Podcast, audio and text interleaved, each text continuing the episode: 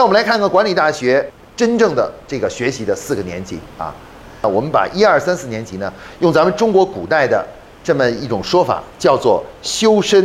二年级呢，齐家；三年级呢，啊，治国；四年级呢，平天下。啊，中国古代在大学中就提出了啊，这个一个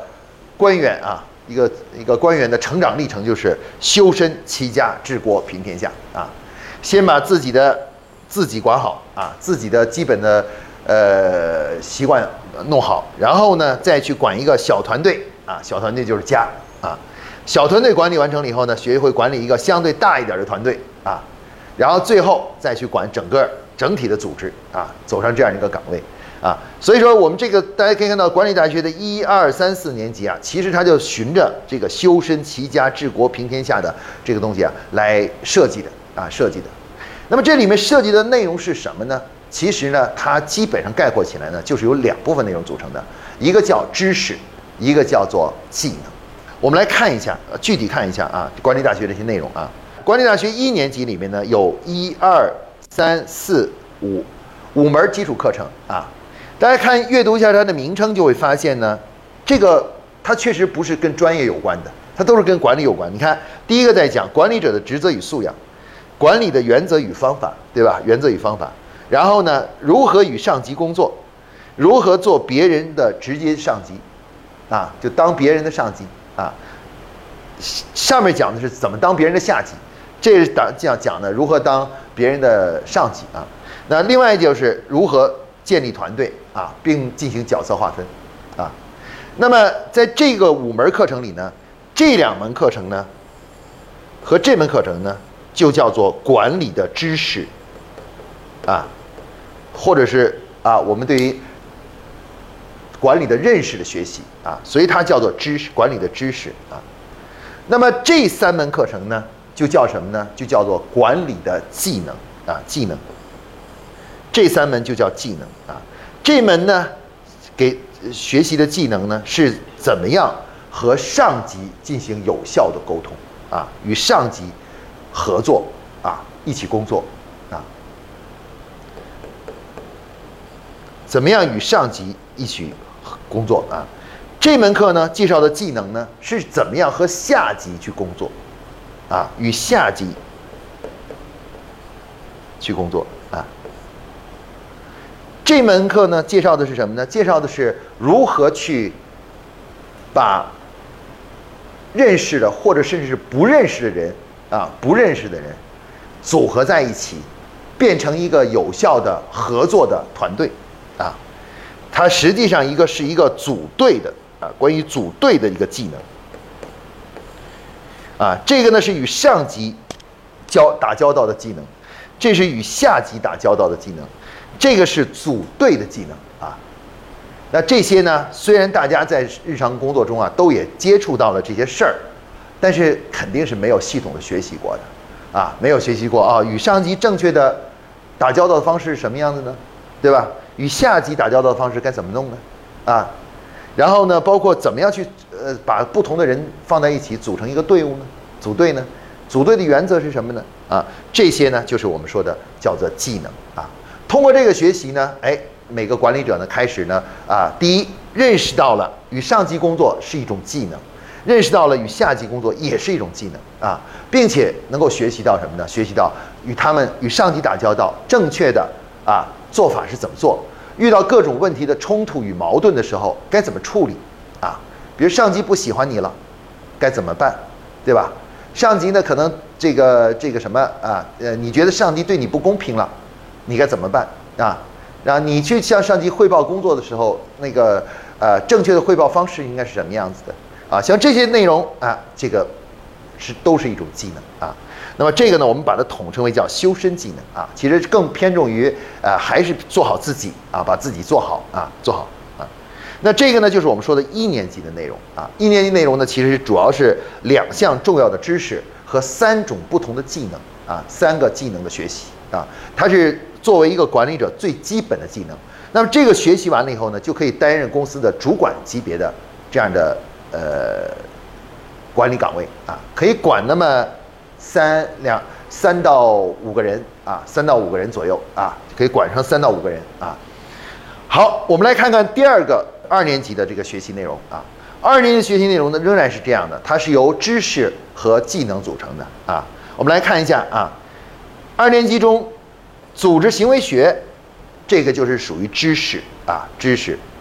品牌量化管理、目标成本预算、产品供应链概述，实际上是我们给管理者啊学习的一些最基本的专业知识啊。因为你在一个商业企业里面，这三个问题啊是你必须要了解的。如果不了解这个，你很难扮演好自己的最呃管理的角色。所以说呢，组织行为学和这三个都叫做知识啊，这个是二年级中的知识学习啊。那么除了这三个以外，那我们来看看啊，中级项目管理。它就是一种技能，它是一种对工作管理的一种通用技能，叫项目管理，而且是中级项目管理啊，就是不是简单的说给你讲讲项目管理怎么做了，更是在介绍项目管理里面遇到各种问题的时候一些处理的办法，该怎么处理啊？那么职业规划这个呢，这是一种技能，这个就是怎么样帮你的下级做关于他的。发展的规划，啊，就是辅导下级去做规划啊。我们在家里面呢，作为家长，经常会帮助孩子做啊一段时间的学习计划或者是成长计划啊，学习计划、成长计划。那么这个职业规划专门讲呢，作为上级，你怎么样能够帮一个人，跟他一起做出关于他的个人的成长与发展的发展的这个规划。第二个流程建立与优化啊，这个呢也是一种技能啊，这个呢就是介绍了怎么样能够通过建立流程，来把工作的稳定性和可靠性和质量予以提高啊，然后包括呢在整个呃团队中呢推广这个流程管理啊，用流程呢来规范大家的动作行为，然后最终呢取得更高效的工作结果啊。这个就是介绍的这种技能啊。那么我们来看这个啊，沟通与冲突管理啊，这个是什么呢？这个呢也是介绍了一种技能。这种技能呢，我们可以说叫做和事佬的技能啊。什么叫和事佬的技能呢？就是你的下属之间产生了矛盾的时候，或者反正别人之间产生矛盾的时候，你该怎么办？啊，你该怎么办？啊，也也有可能是你的下属产之间产生矛盾了，也可能你的下属和你另外一个上级产生矛盾了，甚至从某种意义上来说，你的上级之间也可能会产生矛盾，对不对？啊，那不管怎么说啊，这个沟通与冲突管理就是告诉你说，当在一个组织中，你怎么样做一个矛盾的消除者，啊，把矛盾慢慢慢慢的给化解掉，啊，用什么样的办法可以化解这种矛盾？啊这个呢，就是介绍了这个方面的技巧啊。这个技巧大家可以看到，这应该是很重要的啊，非常非常重要的啊。这个是什么呢？这个这个呢是我们在组织中经常遇到啊，不同的人之间产生了矛盾啊，各种各样的矛盾，然后需要你去给他们两头说，然后最后能慢慢慢的平息他们之间的呃矛盾和冲突啊。这个我们就叫做沟通与冲突管理啊，这门课。这个解，这个就是刚才我说的和事佬的这种角色啊。那么这个人员性格分析与任用啊，这个是什么呢？其实这个呀，在国际上呢，还又有一种称谓啊，叫做员工的行为矫正。每个呃每个我们的下属和员工啊，都有各自的个性啊，身上呢也有一些不好的习惯啊，一些不好习惯，比如有的员工非常马虎。有的员工呢很散漫，有的员工呢很消极，你知道吧？很消极，遇到什么事情以后呢，总是非常的消极，你知道吧？那有的员工呢是非常的这个不合群儿啊，等等啊。你你下面的员工呢，因为各自的成长经历的不同啊，他们会呃呃各不相同啊，各有各自的特点啊特点。但是我们的岗位的要求呢却是固定的啊，某个岗位一定要求是呃这个就是呃要要用这样的人啊。那怎么办呢？哎，我们这里呢，这门课就是告诉大家，怎么样通过一套系统的办法呢，来对员工的某些不好的行为和习惯啊，来进行矫正啊，啊，通过矫正之后的话呢，让他的那个不好的习惯呢能得到控制啊，发扬他身上良好的东西啊，那最终呢，他会可能啊，本来是一个不能呃嗯，就是是不太好的一个员工，慢慢会变成一个非常优秀的员工啊，非常优秀员工啊。这个我们可以说这是一个人员，我们又可以把它叫做呃员工的这个叫做行为矫正技能啊，就怎么去矫正一个人的技能啊，矫正人的心态。矫正人的行为方式啊方式，那么在这一门二年级里面可以看到，他传授了四四个不同的知识，五项技能，啊，传授了五项技能啊，这五项技能是成为一个二级部门负责人，也就是管大约十到二十个人的这样一个团队的所需要的管理技能，啊，需要的管理技能，也就是大约就做到了经理啊，二级部门经理的这个角色。啊，十二人这样角色啊，那么他只有掌握了这些技能，他才能在这个位子上做得很好，啊，做得很好。如果他这些都不懂啊，都不懂的话，那么他是很难扮演好这个角色，非常难也扮演好这个管管好十几个人的啊，十几个人的啊，是做不到的啊，做不到的。那我们可以看到呢，这大家可以看到一年级、二年级的这个通过一年级、二年级分析，大家可以看到呢，管理大学是在干什么呢？哎，一方面为管理者这个补充。必备的必要的管理知识，一方面，同时呢又传授他们啊在管理中最常用的一些技能，啊把这些技能啊，然后并且呢告诉他们该怎么样去灵活的运用这些技能，把这些技能运用在自己的日常工作中，啊，所以这个呢就是我们说的二年级的那个课程介绍。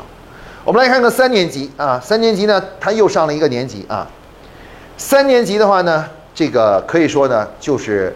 理论知识呢，其实已经不多了。当然啊，这个目前呢，我们现在设计的是组织行为学呢，在二年级的时候叫组织行为学一个体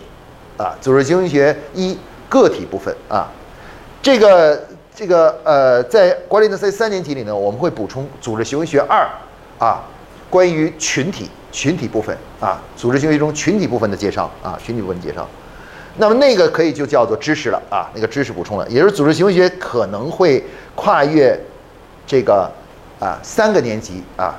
一年级讲组织行为学一，二年级讲组织行为学二啊，呃四年级讲组织行为三啊，组织行为三啊，这个就是这个知识是一个连续的过程啊。当然我们写的时候只是写在这里了，其实这个学习是分成三三段来实现的啊，实现的。好，我们来看看三年级到底除了这个知识以外还学什么了啊？我们可以看到呢，在三年级的时候呢，开始学习一些非常重大的管理的技能啊。第一，年度经营计划管理，实际上就是计划的计划的技能啊。怎么样啊？为自己的组织做好做一个计划，良好的计划啊，这是一种重要的技能啊，就是技能。因为你作为高级的管理者，管上大概几十个人的话。你就必须得为这几十个人思考，为他们做好这个计划啊，做好这个未来发展计划啊，把工作安排好啊，这是一种非常重要的技能。部门的战略规划啊，这个呢其实主要是指的部门的人人的规划啊，不是说这个部门的职能，因为部门职能是由整个公司企业决定的。你是市场部，你肯定要干市场部的事儿，你不能说我做一个战略规划变成了生产部，你知道吧？啊，不行的。所以说部门的使命是没有什么变的，但是它主要是部门的战略规划指的是部门的。整个规模、人员编制、素质的发展的过程啊，那么实际上你是在做一个群体的成长过程啊，就不是关于一个人、两个人的成长，是你你管理这个组织怎么能从现在到未来发展的更加的好啊？要做这样一个计划啊！你看这个技能呢，也是一个非常重要的技能，或者我们把它称为叫组织发展技能啊，就是怎么样把这些组织越做越强啊，越做越强的这样一个组织发展技能啊。那规则建立啊，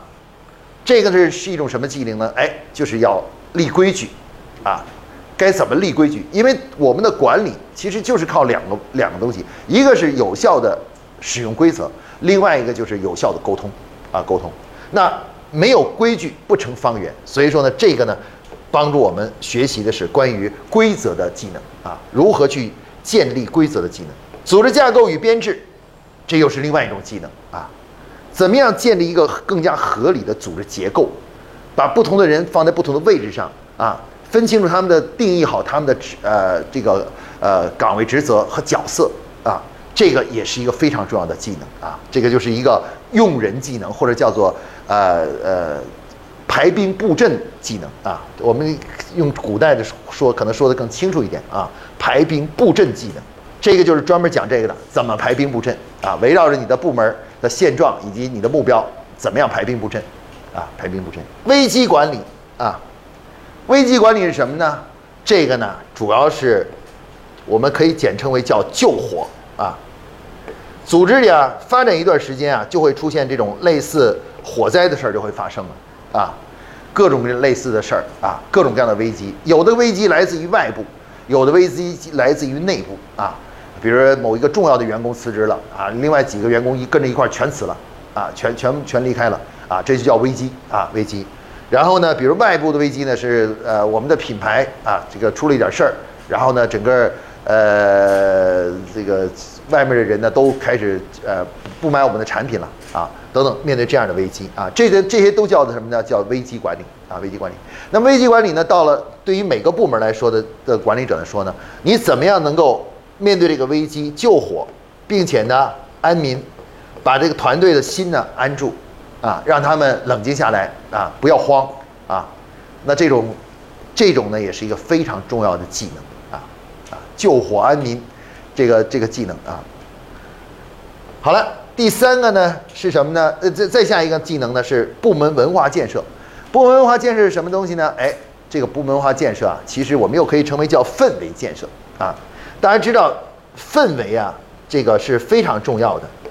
对一个团队来说啊，里面的氛围其实大家都能感受得出来啊。有的团队积极向上，而且呢大家很乐观，而且都很友好。有的团队呢，就是互相之间呢矛盾重重啊，进去以后一看呢，谁都跟谁的关系就是很紧张啊，互相呃那什么。那么这个问题呢，有时候不是一个人、两个人，也不是谁对谁错的问题，而是整个组织氛围有问题了。哎，那么这里面呢，需要学习，我们开始学习怎么样打造积极的、良好的组织氛围，啊，这也是一种技能啊。那么最后一个技能，下级性向分析与培养晋升。这是讲的什么呢？这是另外一种技能。这个技能啊，其实讲的主要是啊，关于啊梯队建设的问题。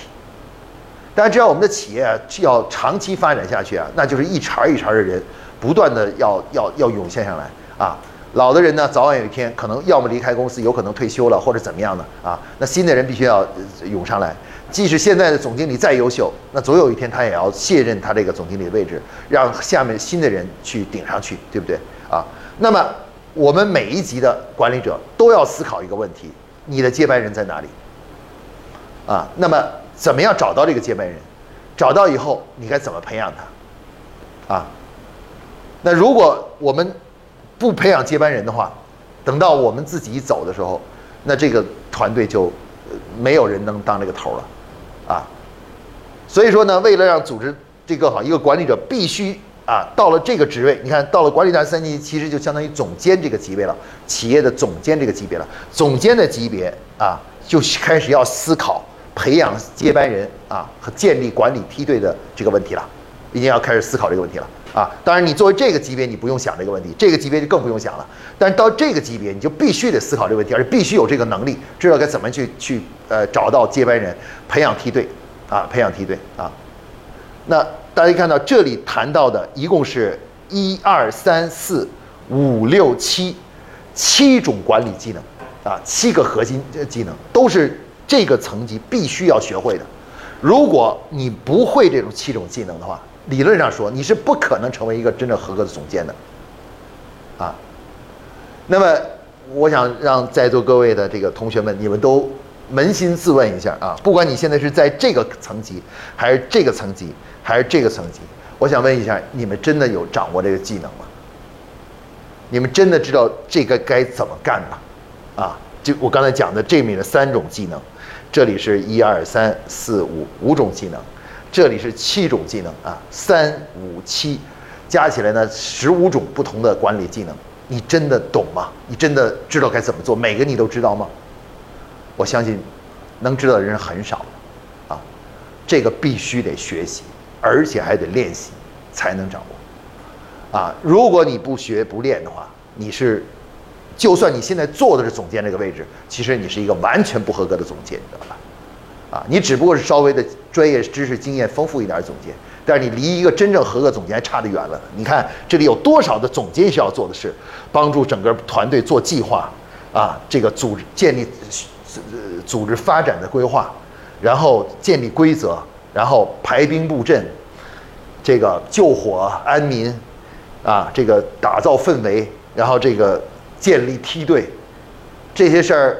我估计可能，如果你要不经过学习，你连想都没想过这些事儿，你知道吧？你都没想过，原来一个总监要做的事儿这么多，你知道吧？有这么多事情要是自己的责任和职责，你知道吧？啊，那么这个也就体现了大家看到管理大学的意义啊。管理大学的意义不是简简单单的说啊，就是随便给大家讲一些知识，它最重要是要给你对针对不同层级的人员啊，让他们掌握那个技能，因为。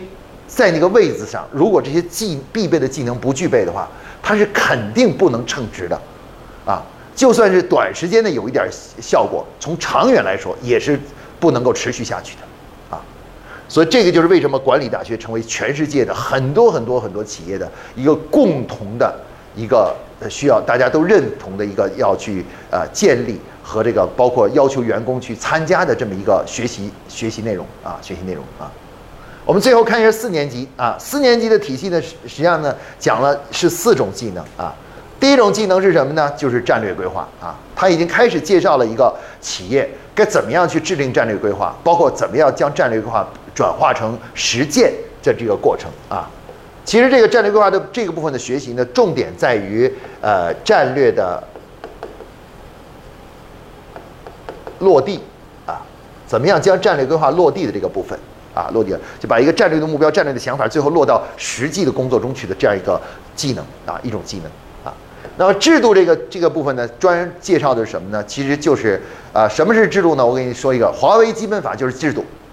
啊。那么制度呢，实际上是在帮助整个组织建立总体的行为的一个规则啊、纲领啊，就相当于起草宪法的能力啊，起草宪法。那华为呢，又叫基本法啊，基本法啊。现在，如果在座各位谁是总经理的话，你问问自己，你懂吗？你懂该怎么样建一个帮助整个组织建建一个制度吗？哦，我相信你肯定不知道。那这个制度学习就呃告诉你怎么样去啊写出一个华为基本法来，知道吧？啊，写出一个这个就是我们的这个呃这个什么国家的宪法啊宪法把它弄出来，知道吗？那么呃。期权与年薪制管理呢？其实呢，期权呢，期权管理的学习呢，是一种对于高级人才的长期激励的方式的学习，啊，其实就是我们平常说的干股，或者是就是让某些员工拥有干股的这种这种呃方式。那么期权的这种授予管理呢，是一整套的一种重要的管理技能，它最主要的目的是能够建立一种啊让。高级人才，这个能够吸引高级人才长期在企业工作的一种技能，啊，有些重要的专家，甚至是重要的一些工人，啊，甚至重要的一些管理人员，啊，我们怎么样才能够留住他们，啊，留住他们，让他们能够真正的踏踏实实在这里工作，啊，因为这个对于。我们的组织因为这种人才太重要了啊，就是高端稀有人才的留住的办法啊。这个介绍的是这个技能啊。那么年薪制这个技能呢，介绍的什么呢？实际上它这个体系呢，介绍的最重要的是什么呢？就是怎么样打造一个企业的责任体系，怎么让一个组织中有一些人对结果是负责任的。啊，怎么样打造这样一种有人对结果负责任，你知道吗？现在我们国内的企业很多时候呢，说到最后都是这样的，企业亏也好，赚也好，啊，这个责任与后果其实最终都是啊所谓的企业的股东的，啊，就是老板的，啊，基本上我们说的这个大多数这个就是员工啊都不承担责任的，啊，虽然说我承担责任，但是话又说回来，你用什么承担责任，对吧？你可以口头上说承担责任，但是从后果上你什么你也承担不了。那么年薪制呢，其实在建在探讨呢，关于建立一个以建立一个以目标为导向的一个责任体系啊，让很多人愿意为公司的最终结果负责的这样一种体系啊，这个也是非常重要的一个学习的内容啊。那这四项技能啊，可以说是更高级的技能啊，然后呃，不经过学习呢是很难掌握的啊。甚至你听都没听说过，我不要说你，不要说你掌握了，你听都没听说过，更不要提怎么做了，知道吧？啊，必须得去学习，通过学习你才能知道哦，作为一个总经理，我怎么样去把战略落地，怎么样去这个呃把这个呃公司的基本法建立起来，怎么样去留住高级人才，怎么样能够这个呃建立责任制体系、责任体系，啊，那么这大家可以看到，到这儿为止，管理大学四年级共计。十九项管理技能啊，累计一二三，然后四五六七八八个不同主题的管理知识学习啊，十九项技能啊的这个那什么构构成了我们什么呢？这个管理大学啊，那么它的分布呢，按照不同的层级来分布啊，一年级是面对主管级的。二年级面对经理级的，三年级面对总监级的，四年级面对总经理级的，啊，总经理这个职位的这个层级的，啊，按照这样一个东西，不断的帮他们去累积和学习这个管理的技能，啊，管理的技能啊。那么这个管理大学这个学习啊，这这个这个东西啊，可以说，如果你真的是把完整的把一二三四四个年级都过了的话，那么你就真的会成为一个。合格的企业的最高层次的总经理级别的管理者，啊，你你这个角色，无论到任何的全世界任何一个企业去，你都可以去干得很好，啊，干得很好。为什么？因为你已经真正掌握了作为一个企业管理所需要的多种各种各样的技能，啊，技技能啊，无论是你啊遇到什么情况，只要你去好好的去思考这个这里所提出的办法。啊，总归能找到一个好的一个答案啊。那最后呢，我想跟大家讲一个内容是什么呢？就是关于这些东西呢，呃，这里面介绍的这个所有的管理技能呢，其实呢，它的它的底层的东西是什么呢？它的底层的东西啊，就这一系列的底层的东西，你知道吧？实际上是对于什么呢？对于心理学、社会学、哲学。这些知识的一个综合的运用啊，也就是这些东西，这些课程是怎么生成的呢？它其实它这都是来源于对心理学、社会学、哲学的这种呃总结归纳啊，各方面这些，然后最终呢生成了这些技能啊，这些技巧，当然也包含了大量的实践的案例。啊，有很多案例告诉你说，你看遇到这种情况啊，呃，有正确的做法是怎么做的啊？会给你讲这个正确做法，也会讲错误的做法是怎么做的啊？怎么做的？然后这样的话，让大家通过这种案例的比较，能知道哦，原来正确的做法是怎么做的。但是它是有它的真正的依据，是来源于对心理学、社会学和哲学的研究啊，最终生成了这么一套体系出来啊，一套一套体系出来。所以我呢，在。未来呢，将在这个在夸克呢，将帮助大家建立这种呃公用的啊，就是大家都可以公开的公用的这样的这个管理大学学习的这样一个平台啊，供所有的企业啊可以派自己的团队来，派自己的各层级的管理者来参加不同年级的学习啊。那么这个四个年级呢，并不是说一个管理人员一上来就把它全学完，一般的我们的原则就是到了哪个位置之前你就去。啊，学那个东西。如果你是主管，学这个就够了，不要再学太多的东西。如果你是经理，学这个啊；如果你是总监，学这个；如果是你现在准备要升到总经理了，那要学这个啊啊！不应该说，如果你是总经理的话，你得把这都学一遍啊；如果是总监的话，你把下面三个都得学了；如果是经理的话，你把下面两个都得学了；如果是主管的话，只用学这一个就够了啊，学学这个就够了啊。按照这样一个原则啊。我们将会给大家打造这样一个平台，帮助大家呢来去呃提高自己的组织中的这个呃管理者的这个专业素质以及他们的能力啊能力。呃，再重复刚才我们说的，兵熊熊一个，将熊熊一窝啊。大家看到这个，我这里谈到的这个呃，一共是一二三呃四五六七八八个不同的理论知识，十九个不同的技能啊！我想问问你们，一个普通的人，如果假如没有经过学习，有几个有多少技能他能真正掌握？从理论上说是几乎不可能的，啊，几乎是不可能的啊！这么多方向的技能啊，这个技能不经过学习训练啊，那想自己去研究然后摸索出来，那几乎是不可能的啊！那换句话又说了一句话呢，说如果现在有一个人他已经是总监了，已经是总经理了，那我想问一个问题：如果这些技能他都可以说可都基本上没有完全掌握，这个有个别的可能掌握好一点点，有的呢这个啊完全不知道啊。那么他能成为一个优秀总经理的可能性有多大呢？一个合格的总监的可能性有多大呢？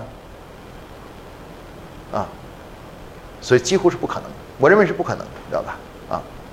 最后啊，我想跟大家说一句啊，这个东西的建立还会很有效的帮助我们什么呢？帮助我们设计关于未来对于空降的、跳槽的人员的面试。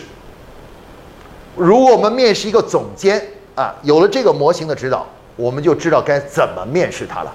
啊，怎么知道他到底是不是一个合格的总监了，